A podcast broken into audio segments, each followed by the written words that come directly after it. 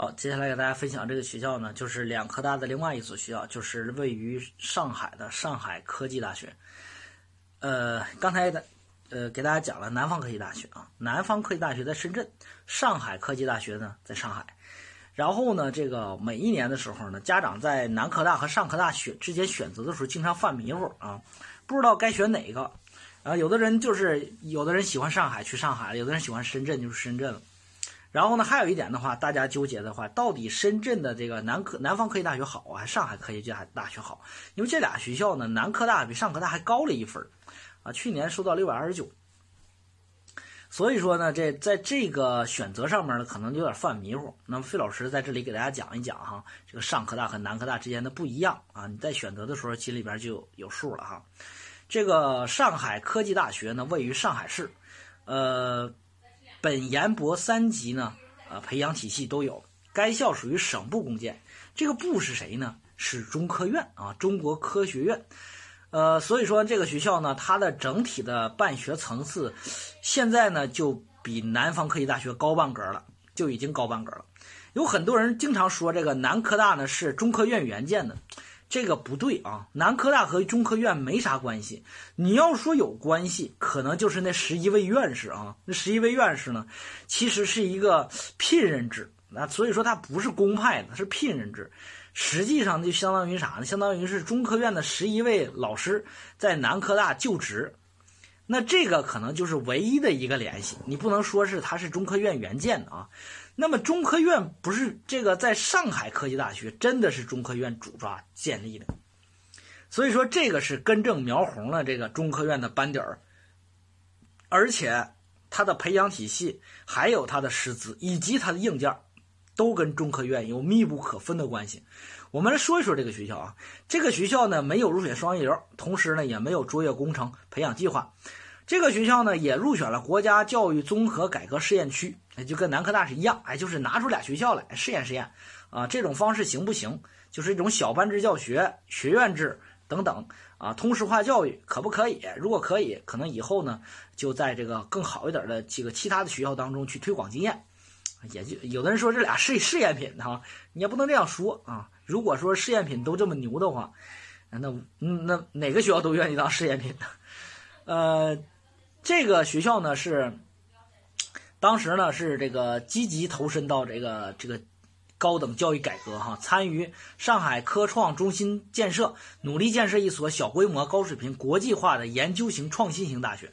哎，这个跟那个南科大差不多，哎，国际型、创新型，这是它的一个典型特点啊。科研型啊，科研型典型特点，也就是说这两个学校哈，都是为了以培养科研型人才为目的。以出科研成果为骄傲的学校，所以说呢，南科大和上科大呢是真正有底蕴啊，然后干实事儿的两个学校，不是花瓶学校啊，大家不要把它误解啊。呃，上海科技大学呢，这里边要给大家去纠正一个概念，就是上海科技大学和上海科学技术大学之间有什么不一样啊？因为曾经啊，在上海相当长一段时间里边，上海并列还有一个学校叫做上海科学技术大学。为啥呢？因为这个上海科学技术大学原来创建于一九五八年，在一九九四年的时候，这个学校没了啊，没了，没给谁了呢？和当时的上海工业大学和上海老上海大学合并为新的上海大学，就是在九四年的时候。那么这个上海科学技术大学，大家注意了哈，能叫科学技术的学校，就真的是有中科院背景。那么现在的话叫科技的，那就不知道它是咋来的了。你比如说像这个辽宁科技大学，对吧？原来鞍山钢铁学院，对吧？然后河南科技大学是吧？原来洛阳工学院是吧？然后呢，这个安徽，啊啊，还有是科技大学。嗯，江苏科技大学是不是？上次费老师给你讲了，是不是？啊，镇江船舶是吧？所以说呢，大家知道哈，这个叫科技的不一定它是来自于钢铁还是来自于矿产，这就不一定了。但是呢，它要是叫科学技术的，它就真的一定是来自于中科院。所以当时这个学校呢，就是来自于中科院上海分院啊，基础上创建了上海科学技术大学。那么在五八年成立，九四年呢和上海大学等合并了，就没了。所以说现在的这个上海科技大学就完全的是另起炉灶，新型学校跟原来那个没关系啊。有好多人一追溯呀，这学校一九五八年建校的，没关系哈。这个学校建校很晚，一二零一三年建校的，一三年建校的，建校的时间特别的短哈。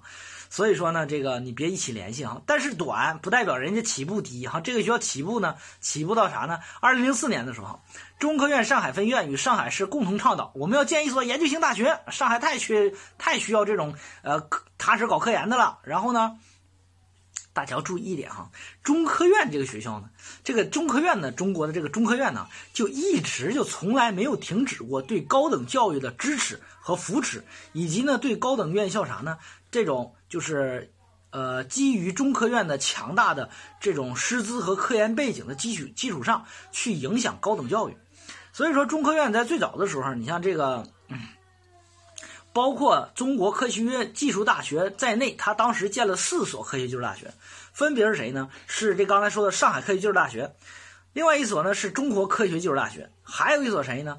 就是在当时成都的成都科学技术大学，还有一所就是哈尔滨科学技术大学，当时建了四所，但是后来呢，这三所都没了。啊，就剩下一个中国科学技术大学，而且也是辗转反侧，就是啥呢？这个也是心路历程非常的心酸啊啊！曾经在北京建校啊，当时的郭荣郭沫若先生呢，这个倡导的在北京建校，建校初期啊，是从其他的这个学校里边要的地盘建了一个学校。后来没过几年呢，文革开始了，学校呢停止办学。后来呢，由于这个选址的问题，颠沛流离啊，曾经和河南还传出了一段时间的这个呃眉目传情。但是呢，可能由于吃的问题没解决，是吧？然后跑到安徽合肥，然后在合肥呢啊扎根，生涯扎根，现在成为了中国的这个 C 九院校的最比较出名的一所学校。那么另外三所学校的这个历史就更加悲惨了哈。成都科这个这个不是悲惨哈，更加这个默默无闻了哈。上海科技技术大学刚才说了合并给了上海大学，这也是找到一个很好的归宿。成都科技大学呢也找到了一个很好的归宿，给谁呢？给川大了啊！成都科技技术大学给四川大学带来很好的理学基础学科，物理啊、力学都不错，就来源于这个。另外一所学校，这所学校就玩的有点啥呢？有点悲情啊，就是哈尔滨科学技术大学。这个当时呢建校初期比较高调，但是后来呢，慢慢呢，现在呢，呃，和谁合并了呢？当后来呢，就现在的哈尔滨理工大学，对吧？所以说呢。哈理工为什么它的电气那么强？就是它的物理那么好，原因也是来源于这些。所以说，这是当时中科院呢最初建的四所学校。但是中科院呢，从那以后呢，就是很少去参与这个高等学院的学校的建设。但是到了二十世纪初的，呃，是二十一世纪初的时候，中科院又开始开始啥呢？支援高等高等教育了。比如说，自筹建立了中国科学院大学，在中科院的研究生院基础上建立了这样，所以中国科学院大学在北京，为什么它现在已经成为这个中国高等教育的清华北大之后的第三位？那原因也在于这个学校的起步比较高。同时呢，中科院这两年，你包括呢和像南京信息工程大学这种学校签订了啥呢？双向的双师性教育的战略合作，就是啥？南科大很多的像，你像长望长望班对吧？长望学院。呃，长望学院呢，这些学生一年选三十个，就就是啥呢？就是中科院的老师来这里教。所以说呢，这个中科院呢，对这个这种学校呢，现在的扶持力度特别大。哎，除了这些之外，中科院也在积极的干啥呢？在筹备去创建一些自己能够去影响的学校，比如说上海科技大学，就是在这种情况下创办起来的。然后呢，在二零一零年的时候。